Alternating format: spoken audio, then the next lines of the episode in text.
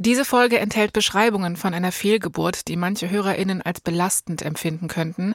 Bitte pass auf dich auf, wenn du diese Folge hörst.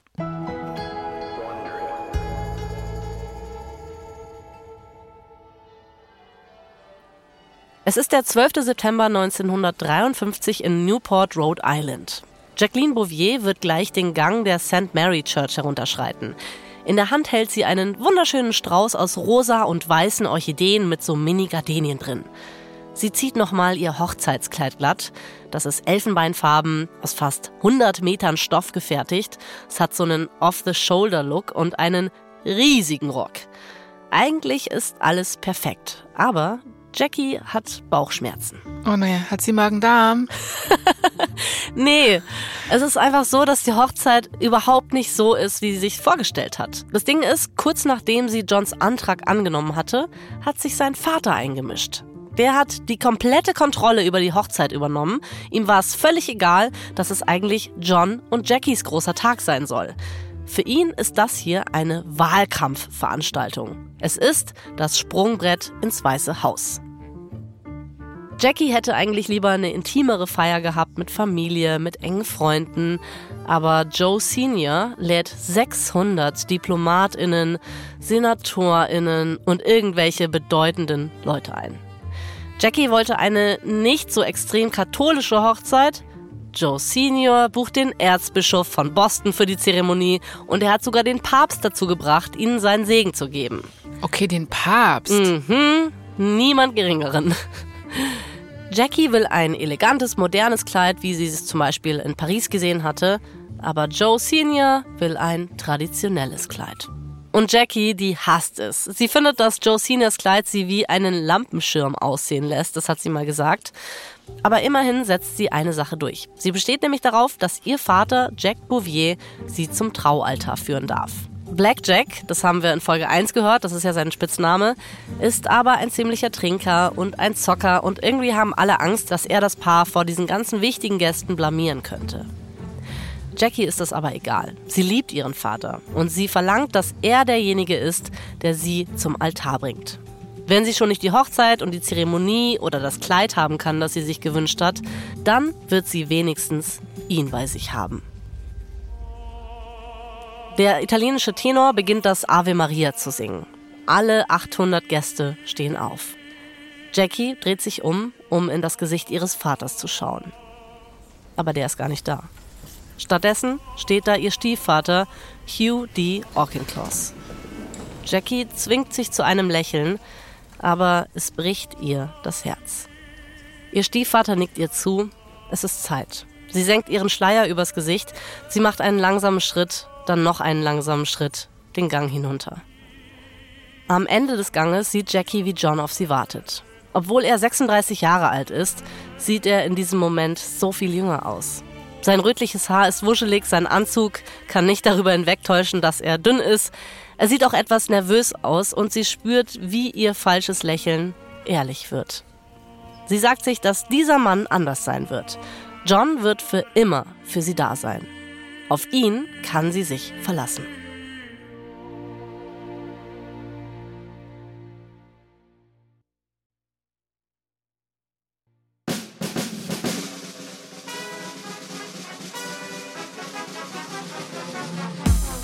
Ich bin Anna Bühler. Und ich bin Jasmin Polat. Und ihr hört verdammt berühmt von Wandery. In unserer letzten Folge hat Jacqueline Bouvier John F. Kennedy getroffen. Endlich war da ein Mann, mit dem sie ein großes und aufregendes Leben führen kann. Aber Johns Leben ist schon so voll, dass vielleicht nicht mehr genug Platz ist für sie. Das ist der zweite Teil unserer dreiteiligen Serie Jackie O, First Lady der Herzen. Folge 2. Die Welt steht still.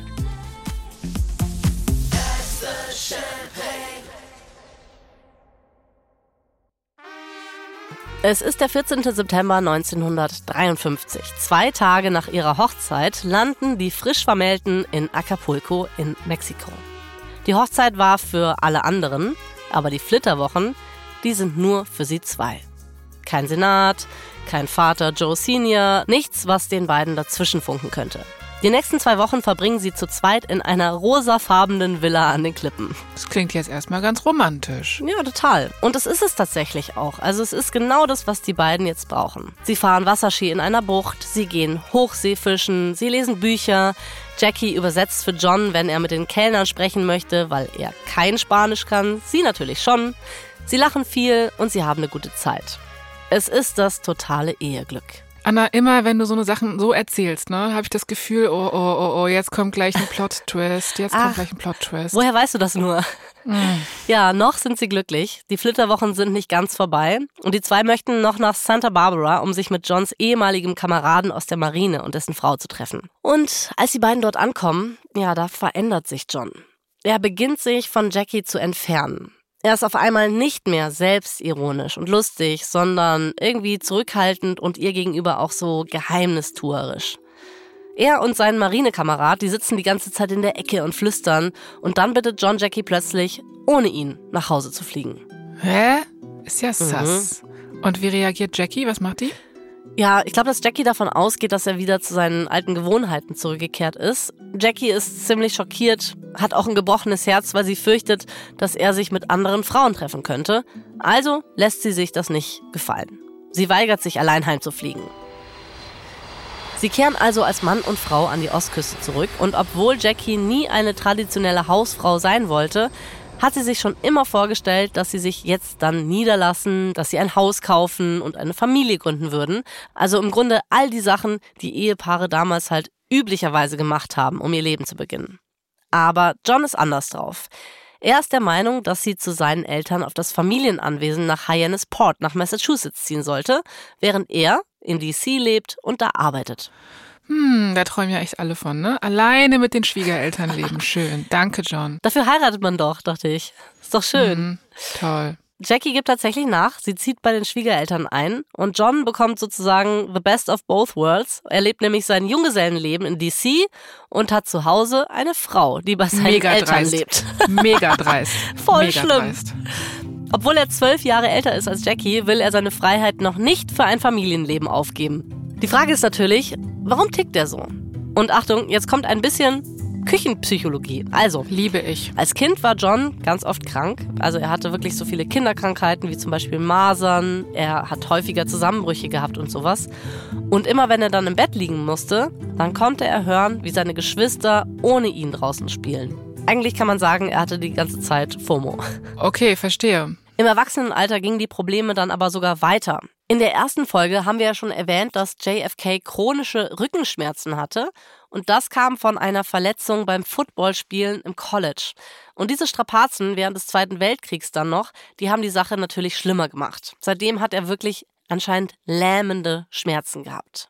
Aber wenn du erfolgreich sein willst und in der Politik eine richtige Karriere starten willst, dann darf das natürlich niemand wissen, ja? Jede Schwäche könnte dir ja schaden. Oder um seinen langjährigen politischen Berater Dave Powers zu zitieren, John humpelte auf Krücken und knirschte mit den Zähnen beim Gehen, aber vor einer Menschenmenge stand John aufrecht und lächelte. Er sah so fit und gesund aus wie der Weltmeister im Halbschwergewicht. Mhm. Okay, sehr spezifischer Vergleich, aber ja, also das heißt, John hat wirklich so ein Show-Poker-Face quasi aufgesetzt.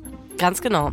Sein größtes Geheimnis ist aber noch was anderes, nämlich er hat damals die sogenannte Addison-Krankheit. Das ist eine Erkrankung der Nebennieren. Die wurde bei ihm schon mit 30 diagnostiziert. Da hat man so Symptome wie Ohnmachtsanfälle, Übelkeit, Erbrechen, Durchfall, die Haut verdunkelt sich auch ein bisschen, Gewichtsverlust, solche furchtbaren Sachen. Oh, okay, Anna, es kommt jetzt bestimmt ein bisschen pietätslos von mir, ne? Aber ich habe mich tatsächlich schon länger gefragt, wieso der JFK so ähm, getannt aussah. Ja. Und äh, ob es damals schon Solarien gab. Also, okay, mhm. das heißt, es lag an einer Krankheit. Oh Mann, das ist ja gar nicht gut. Voll. Als er die Diagnose bekommen hat, da haben die Ärzte ihm auch nur noch ein Jahr zu leben gegeben. Und obwohl diese Prognose sich nicht bewahrheitet hat, lebt John trotzdem von diesem Tag an im Grunde, ja, als wäre es sein letzter. Er ist fest davon überzeugt, dass er jung sterben wird. Deshalb setzt er nach diesen Flitterwochen alles auf eine Karte. Es ist der 23. Oktober 1954. Wir sind in New York City. John ist 37 Jahre alt und er hört Stimmen, aber er kann nichts sehen. Er versucht zu rufen. Hallo? Wer ist da? Aber er kann seine Lippen nicht bewegen. Eine der Stimmen hört sich an wie Jackie. Das beruhigt ihn ein wenig. Aber dann hört er eine Männerstimme, die er nicht kennt. John hört die Worte Vater unser im Himmel, geheiligt werde dein Name, dein Reich komme, dein Wille geschehe. Ein Priester gibt John eine Krankensalbung. Das ist ein katholisches Ritual bei schwerkranken Menschen. Vor drei Tagen wurde John im Hospital for Special Surgery an der Upper East Side am Rücken operiert. Du weißt ja, er hatte ziemlich krasse Rückenschmerzen mhm. und ihm sollte eine Metallplatte auf die Lendenwirbelsäule geschraubt werden. Ah, das klingt extrem unangenehm. Ja, unangenehm und damals war es vor allem auch noch saugefährlich. Also besonders für jemanden wie John, der durch diese Nierenkrankheit sowieso schon etwas ja, länger braucht, um sich von Operationen zu erholen. Die Chance, das zu überleben, lag wohl bei, und jetzt halte ich fest, bei 5 Prozent. Was? Warum hat er es denn dann gemacht? Ja, fragt man sich auch. Boah, aber da muss der Leidensdruck echt groß gewesen sein, oder? Aber niemand wollte, dass John das macht. Er hat aber echt gesagt, ja, ja, ich wäre lieber tot, als den Rest meines Lebens auf Krücken zu humpeln und vor Schmerz gelähmt zu sein. Wow. Die OP, die läuft zum Glück gut, aber der Erholungsprozess nicht so sehr. John hat eine Infektion und die Antibiotika schlagen nicht an. Sein Fieber steigt und dann fällt er ins Koma. Es ist wirklich fast ein Wunder, dass John die Nacht überlebt und aus dem Koma erwacht. Trotzdem aber sind die Ärzte erstmal nicht so optimistisch. Sie wissen nicht, ob er je wieder laufen kann. Jackie versucht umso mehr optimistisch zu sein. Vielleicht wird John ja wieder gesund, wenn er nur die richtige Pflege bekommt. Und sie ist jetzt fest entschlossen, sich als Ehefrau zu beweisen. Sowohl für ihren Mann John als auch für die ganze Familie Kennedy. Nachdem John aus dem Krankenhaus entlassen wird, wird er in einen Privatjet verfrachtet und zum Anwesen der Kennedys in Palm Beach geflogen. Da gibt es einen Flügel des Hauses, der zu einem behelfsmäßigen Krankenzentrum umfunktioniert wurde. Also die haben anscheinend genug Platz, das passt. Und da übernimmt Jackie die gesamte Pflege von John. Sie hilft ihm beim Essen, sie badet ihn und sie reinigt seine Rückenwunde. Puh, ist irgendwie auch irgendwie nicht so das, was man als frisch gebackene Ehefrau erstmal machen möchte ja. oder generell, ne? Aber klar, muss man dann auch. Da sagst du was. Ja. Sie kümmert sich jetzt nicht nur um seine körperliche Gesundheit, sondern auch um seine Psyche. Also immer, wenn John in eine düstere Phase abrutscht, dann ermutigt sie ihn wieder zu schreiben über Dinge, die ihn begeistern. Und tatsächlich scheint ihm das zu helfen. Mit Hilfe eines Beraters schreibt er das Buch Profiles in Courage. Das kommt 1956 raus und wird tatsächlich mit einem Pulitzer-Preis ausgezeichnet. In diesem Buch geht es darum, dass Zivilcourage die wichtigste Eigenschaft von PolitikerInnen ist. Jackie ist bei jedem Schritt dabei. Es fühlt sich an, als würden sie endlich ein gemeinsames Leben führen, so als Team. Aber selbst so ein Pulitzer-Preis kann Johns Rückenschmerzen nicht stoppen. Hm. Schon ein Jahr nach der Operation stellen Ärztinnen fest, dass er sich nochmal operieren lassen muss, um die Platte zu entfernen. Oh no. Wieder mal übernimmt Jackie die Kontrolle über die Situation. Sie findet einen anderen Arzt, der weniger invasiv operiert und der gibt John Injektionen an bestimmten Punkten, die seine Schmerzen lindern sollen. Und sie helfen ihm tatsächlich, wieder auf die Beine zu kommen und so in den Senat gehen zu können. Also Schritt für Schritt kehrt wieder ein bisschen Normalität ein. 1957 ziehen sie schließlich aus dem Haus der Schwiegereltern aus. Puh und beziehen die erste eigene Wohnung in der Gegend von DC. Finally, endlich. Mhm. Das Leben fängt fast an, so halbwegs normal zu sein. An Wochentagen hält John Reden im Senat und an den Wochenenden müssen sie sich in der Gesellschaft sehen lassen. Als es John langsam besser geht, kommt das nächste Problem. John und Jackie, die gehen halt viel auf Partys zusammen, aber John verschwindet da plötzlich. Er hat sich mit einer Frau davongeschlichen, die er gerade erst kennengelernt hat und Jackie, die steht einfach nur da. Zonk, oh Mann, ey, wirklich wie schrecklich. Wirklich, so ein schlimmer Finger. Ziemlich demütigend auch für sie. Ja, also hat sie nicht gerade noch seine Wunden gereinigt und er ist irgendwie, sobald er wieder auf eine Party kann, ist er wieder weg ja. oder was? Was noch schlimmer ist für sie, ist, dass es jetzt ein wirklich einsames Leben wird. Weil Jackie hat ja gemerkt, jetzt in der Zeit, wo sie viel Zeit zusammen verbracht haben, wie das Leben zu zweit wirklich sein könnte. Aber es ist, als ob John das schon wieder vergessen hätte. Man möchte irgendwie langsam zu Jackie sagen, ey komm, pack deine Taschen, ne? Ich helfe dir auch zu packen. Geh einfach weg von ihm. Sie denkt anscheinend auch wirklich darüber nach, aber dann bekommt sie die News, dass sie schwanger ist. Ah, ja. Okay. Die beiden versuchen seit ihrem Hochzeitstag vor drei Jahren schon schwanger zu werden. Jetzt hat's endlich geklappt.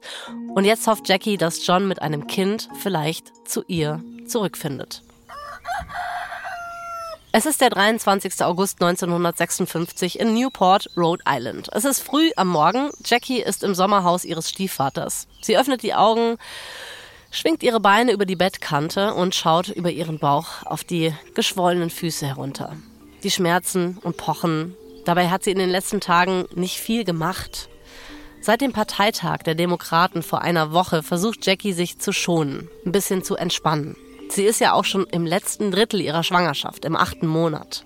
Hm, da ist dann auch wirklich mal ein bisschen mehr Ruhe angesagt. Unbedingt.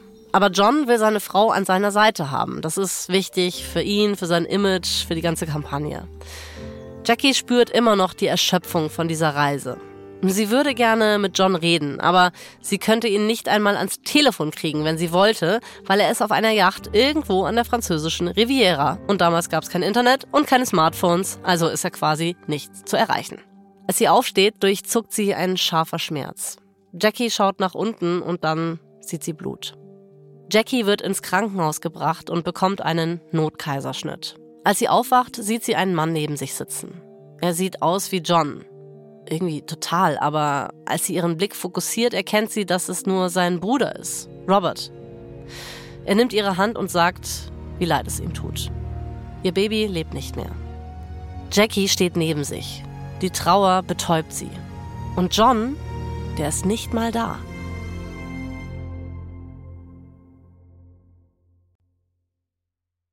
Mama, Mama, na.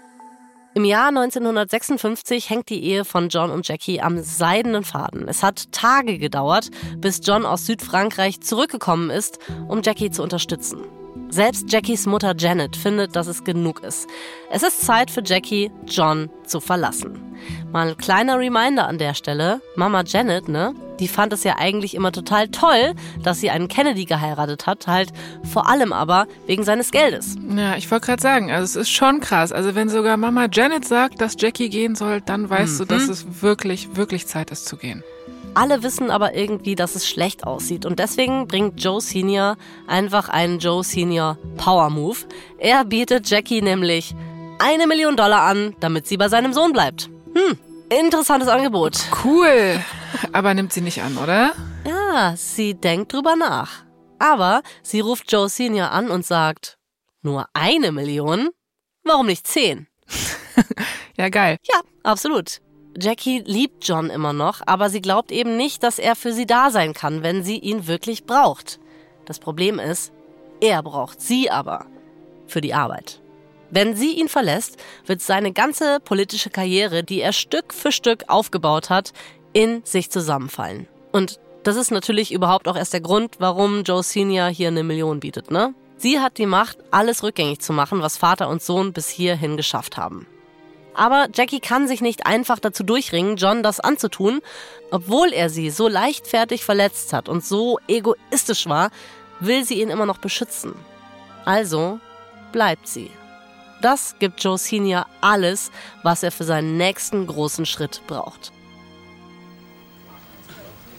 Es ist Donnerstag, der 22. November 1956 in Hyannisport, Massachusetts. Die Kennedys, die haben sich zum Thanksgiving-Fest in ihrem Haus versammelt. Den ganzen Tag hat's stark geregnet und vom rauen Atlantik her weht eine steife und kalte Brise. Nach dem Abendessen gehen John und Joe Senior in das kleine Arbeitszimmer neben dem Wohnzimmer. Es gibt sehr viele wichtige Entscheidungen, die die beiden hier schon getroffen haben. Aber heute Abend treffen sie die bisher größte. Joe und John klären, ob John als Präsident kandidieren soll. John ist erstmal dagegen. Es hat noch nie einen katholischen Präsidenten gegeben. Die Parteiführung unterstützt ihn noch nicht. Er glaubt, er solle sich noch ein bisschen bedeckt halten und erstmal noch ein paar Legislaturperioden im Senat bleiben. Sein Vater hat auf jeden von Johns Einwänden eine Antwort. Katholisch zu sein zum Beispiel könnte ja ein Vorteil sein. Und außerdem, na, lügen wir uns nicht in die Tasche, Joes Geld hilft ja auch so ein bisschen. Die diskutieren so lange, bis es wieder hell wird. Und Joe haut seinen letzten Pitch raus. Möchtest du den vorlesen, Jasmin? Sehr gerne. Denkt dran, dass dieses Land kein Privatbesitz von Protestanten ist. Es gibt eine ganz neue Generation da draußen und sie besteht aus den Söhnen und Töchtern von Einwanderern aus aller Welt und diese Menschen werden mächtig stolz darauf sein, dass einer aus ihren Reihen für das Amt des Präsidenten kandidiert.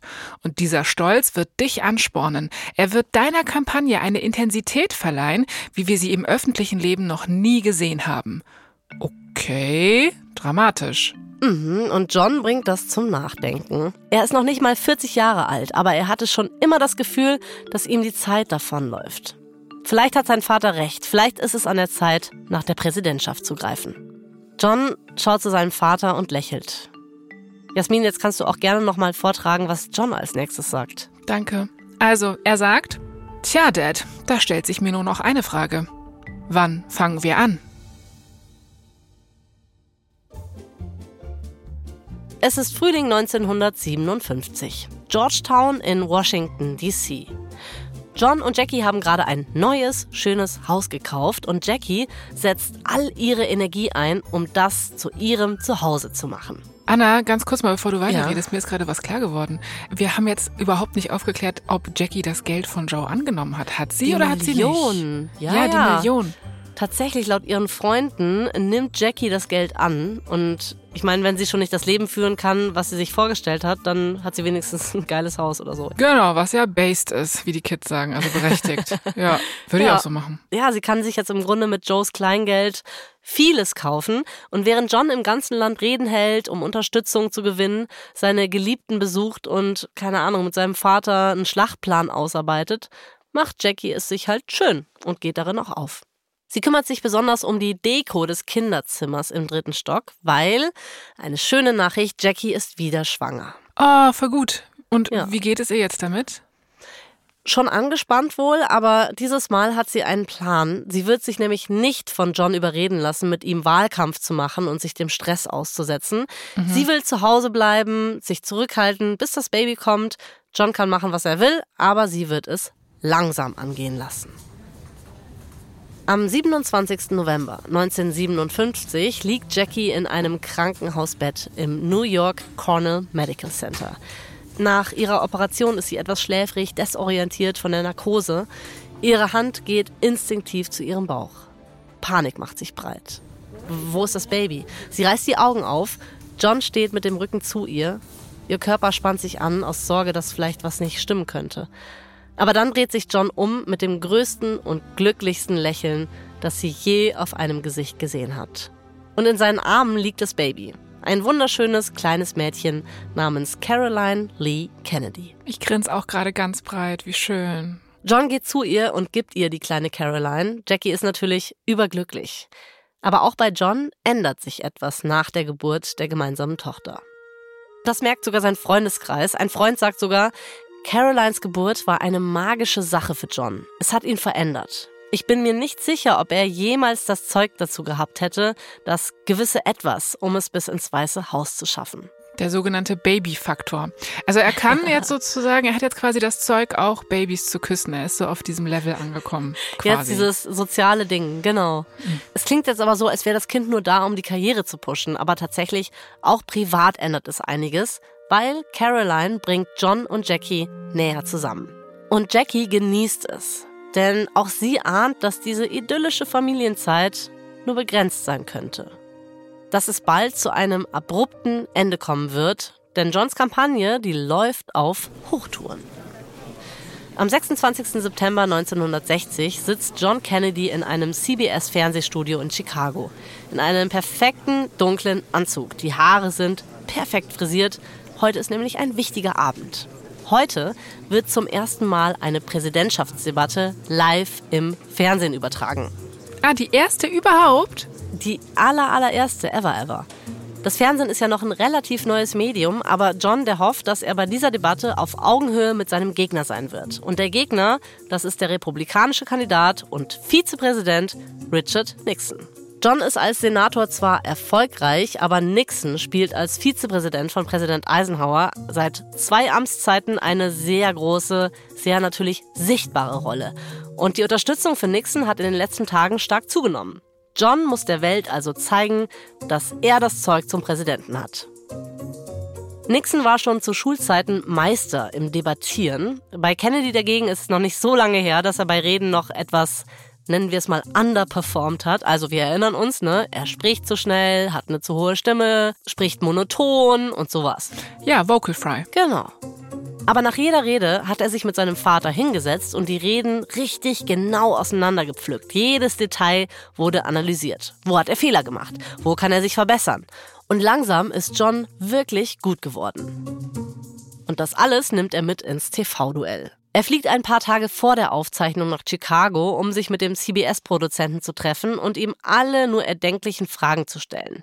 Nach dem Gespräch hat er so eine Art To-Do-Liste für seinen Fernsehauftritt. John geht diese Liste in seinem Kopf durch. Erstens, einen dunklen Anzug tragen. Der wird nämlich vor dem Hintergrund auffallen. Check. Zweitens, gepflegtes Äußeres, also sauber rasiert sein, gute Frisur, gut ausgeruht sein. Check, check. Drittens, den ZuschauerInnen das Gefühl geben, direkt angesprochen zu werden. Das heißt also, Augenkontakt über die Kameras zu halten. Check, check, check. Am Anfang der Debatte sind beide Männer selbstbewusst und wirken gelassen. Aber Nixon hat sich nicht so gut vorbereitet wie Kennedy. Er trägt zum Beispiel einen helleren Anzug und beim Schwarz-Weiß-Fernsehen geht er damit ein bisschen unter. Und er nimmt zwar Augenkontakt auf, aber nicht mit der Kamera, sondern mit den ReporterInnen im Publikum, die ihm die Fragen stellen. Für die ZuschauerInnen zu Hause wirkt er also nicht so präsent wie sein Konkurrent. Tja, hätte der Nixon mal auch so eine nice Checkliste gehabt, ne? Ja, es spielt dann auch keine Rolle, dass Nixon durchdachtere Antworten oder sowas gibt. Im Fernsehen dreht sich halt alles darum, wie man sich präsentiert und wie man es rüberbringt. Das ist es, wonach die ZuschauerInnen einen beurteilen. Am Ende kann John die 70 Millionen Leute vor den Fernsehern besser überzeugen. Vielleicht hat er also doch noch eine Chance auf das Weiße Haus. Es ist der Morgen des 9. November 1960. Jackie läuft in ihrem Nachthemd und einem Mantel am Strand von Hyannisport entlang. Der kalte Wind peitscht ihr Haar zurück und sie hält ihren Kragen zu, um sich warm zu halten. Gestern Abend war die Wahl und es war eine Zitterpartie. Im einen Moment lag John vorne, im nächsten dann wieder Nixon. Es ging die ganze Zeit hin und her. Jackie ist irgendwann aber schlafen gegangen. Sie ist wieder schwanger, im achten Monat, und dieses ganze Hin und Her hat sie ziemlich erschöpft. Vor ein paar Minuten aber, um 9 Uhr in der Früh, kam endgültig die Auszählung. John hat gewonnen. Während er nach draußen geht, um mit den ReporterInnen zu sprechen, die auf ihn warten, ist Jackie durch die Hintertür geflohen. Jetzt wandert sie gedankenverloren am Strand entlang. Tief in ihrem Inneren hat sie nicht geglaubt, dass John gewinnen könnte. Nicht beim ersten Versuch. Er ist ja erst 43 Jahre alt. Sie ist 31. Sie hätten doch vielleicht mehr Zeit als Familie haben sollen. In der Ferne kann sie hören, wie sich der Kennedy-Clan für ein Gruppenfoto versammelt. Ihre Stimmen sind laut und glücklich. Das ist der Tag, auf den alle gewartet haben. Aber Jackie kann sich nicht so richtig mitfreuen. Sie fragt sich, was jetzt aus John, aus Caroline, aus dem kommenden Baby und ihr wird. John scheint da zuversichtlicher zu sein als sie, aber es ist ja total klar, das ist sein Karrierehöhepunkt. Das neue Leben, das wird ihnen als Familie viel abverlangen. Und Jackie ist sich nicht sicher, ob ihre Ehe das überleben wird.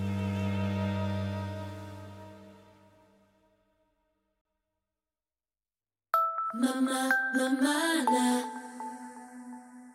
Am 9. Dezember 1960 wird Jackie von der gerade noch amtierenden First Lady Mamie Eisenhower durch das Weiße Haus geführt.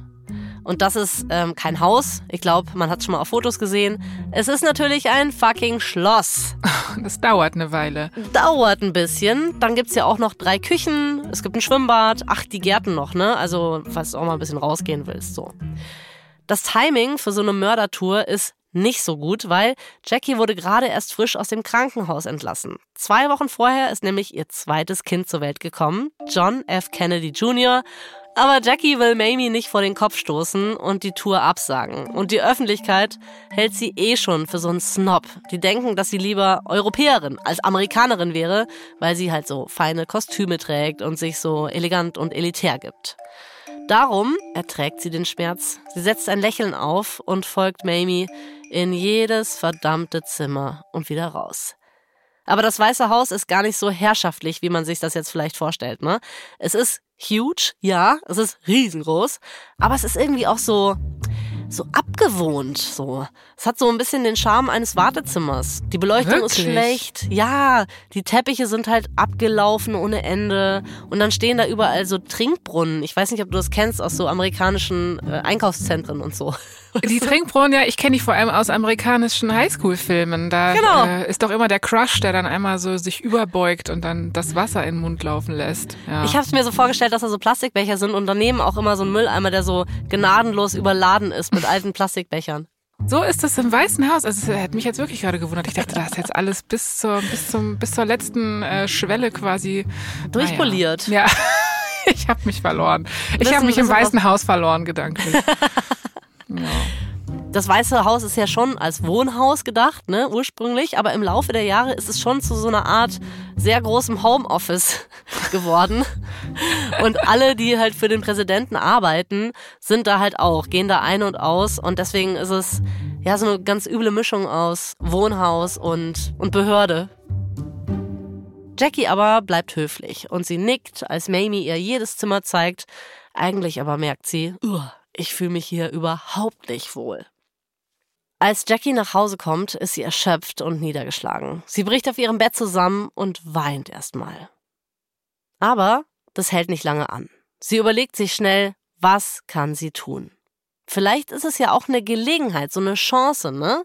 Vielleicht ist es an der Zeit, sich ein neues Zuhause einzurichten und der Welt zu zeigen, wozu sie fähig ist. Am 20. Januar 1961 ziehen Jackie, John, Caroline und John Jr. ins Weiße Haus ein.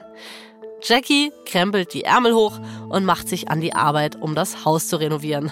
Also nimmt sie sich einen Topf Farbe, macht die Wand hier mal weiß, poliert den Boden mal schön. Auftritt Tine Wittler, die kommt jetzt auch noch mal rein. Die macht ein Wandtattoo. Hier äh, im Oval Office kommt mal ein schönes ähm, Tribal-Tattoo an die Wand, habe ich mir oh gedacht. Oh Mann, wirklich, ich habe einfach gerade, wo du es erzählt hast, wirklich an Tine Wittler gedacht und dachte mir so, was ist eigentlich mit meinem Gehirn passiert zwischen 1990 und 2023? Nicht viel, offensichtlich. Das ist, ja, okay, also nein, natürlich macht Jackie alles selbst, selbst ist die Frau. Absolut, das ähm, ist ja ganz klar, dass die First Lady nichts Besseres zu tun hat, als hier die Wände zu streichen. Jackie macht sich aber tatsächlich wohl an die Arbeit, um das Haus von den ganzen abgewohnten Einrichtungsgegenständen zu befreien und sie packt da so richtig classy Zeug rein. Im Grunde möchte Jackie das Weiße Haus zu so einer Mischung aus richtigem Zuhause und Museum der Präsidentschaft verwandeln. Also stellt sie einen Ausschuss aus WissenschaftlerInnen und AntiquitätenliebhaberInnen zusammen, der ihr helfen soll. Sie kauft Gemälde, sie stellt einen Kurator ein, der die Möbel katalogisiert, sie findet ExpertInnen, die ältere Stücke aufarbeiten, sie durchforstet das Weiße Haus von oben bis unten, um so versteckte Schätze zu finden. Das Ganze dauert ein Jahr. Und nach diesem Jahr fühlt sich Jackie bereit, allen zu zeigen, was sie so im Weißen Haus getrieben hat. An der Stelle geht Tine Wittler in, ähm, in MTV Crips über. Und Jackie tatsächlich lädt ein Fernsehteam ins Weiße Haus ein. Am 15. Januar 1962 führt Jackie einen Reporter und sein Kamerateam durch die ganzen Räume, die früher so trist waren. Jetzt sind sie lebendig, voller Geschichte. Fast eine ganze Stunde lang stellt der Reporter Jackie Fragen über die Architektur, über das Design, die Möbel, die Gemälde und, und, und. Und sie hat natürlich zu allem eine Story parat und kann detailliert antworten.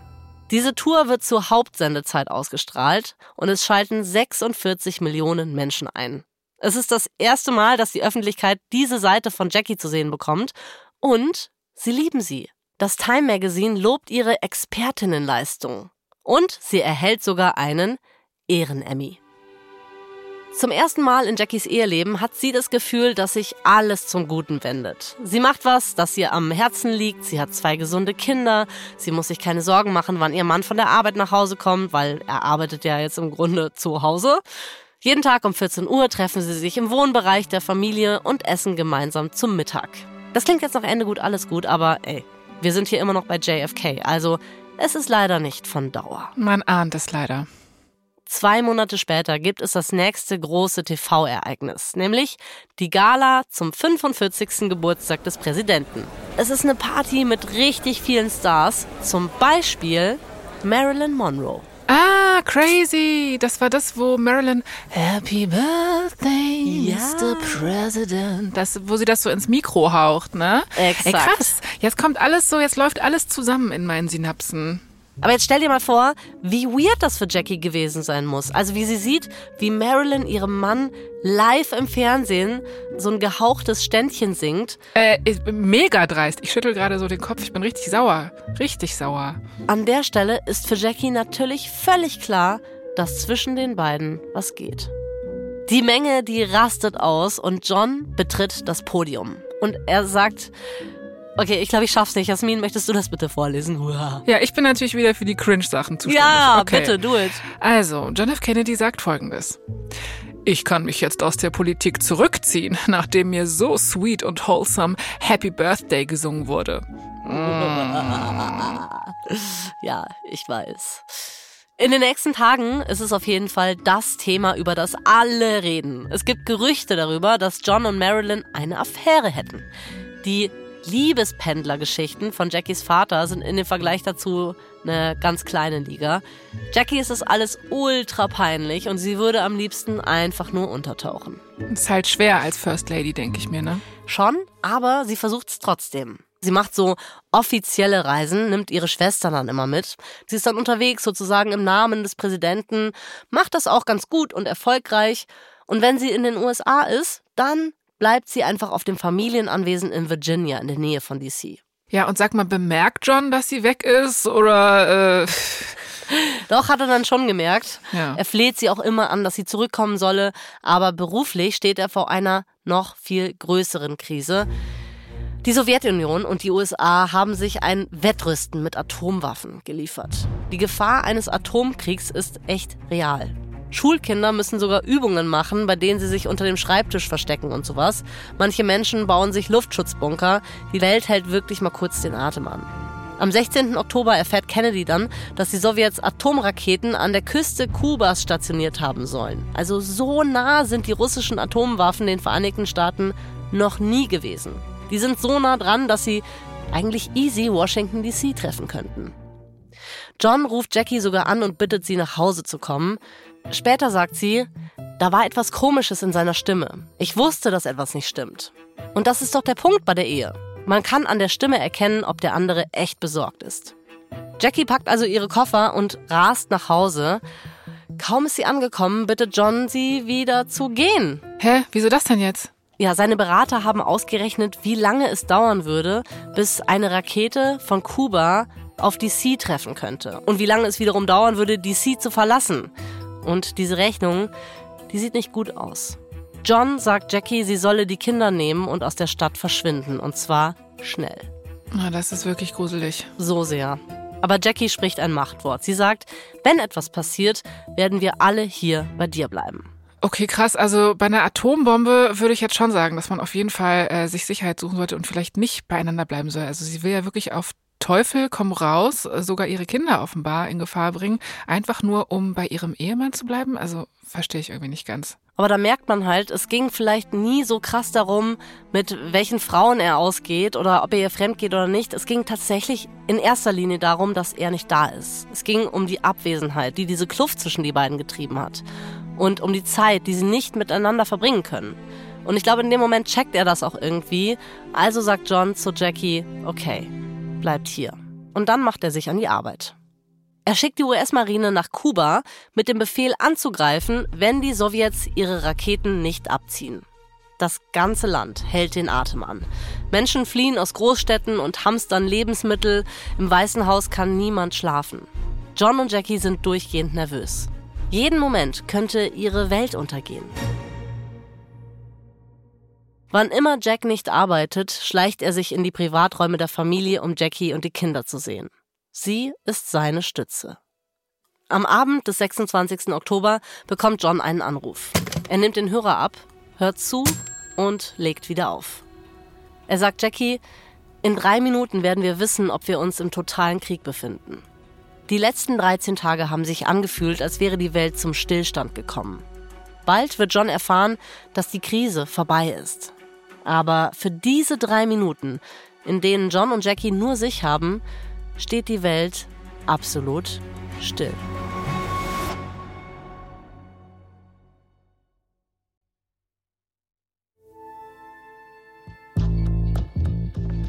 Das war Folge 2 unserer dreiteiligen Serie Jackie O, First Lady der Herzen. In der dritten und letzten Folge erlebt Jackie einen Schicksalsschlag nach dem anderen. Aber sie wäre nicht Jackie, wenn sie sich davon unterkriegen lassen würde. Hier noch ein kurzer Hinweis zu den Szenen in diesem Podcast. In den meisten Fällen wissen wir zwar nicht genau, was gesagt wurde, aber unsere Geschichte basiert auf echten Tatsachen und tiefen Recherchen. Wir nutzen viele Quellen bei der Recherche für unsere Stories, wie die New York Times, die Washington Post und Vanity Fair. Aber wir empfehlen besonders diese vier Bücher. JFK Coming of Age in the American Century 1917 bis 1956 von Frederick Logewall. The Fabulous Bouvier Sisters The Tragic and Glamorous Lives of Jackie and Lee von Nancy Schonberger und Sam Cashner. Jacqueline Bouvier Kennedy Onassis The Untold Story von Barbara Leeming und These Few Precious Days von Christopher Anderson. Ich bin Anna Bühler. Und ich bin Jasmin Polat. Elizabeth Cosen hat diese Folge geschrieben. Lea Dakowski hat die Folge adaptiert. Sprachaufnahme Hammer und Amboss und Bose Park Productions. Herstellungsleitung Shahika Tetik. Das Sounddesign kommt von James Morgan und Simone Hundrieser. Produzentin Kugel und Niere Elisabeth Fee. Für Wondery Producer Simone Terbrack und Tim Kehl, Executive Producer Jessica Redburn und Marshall Louis.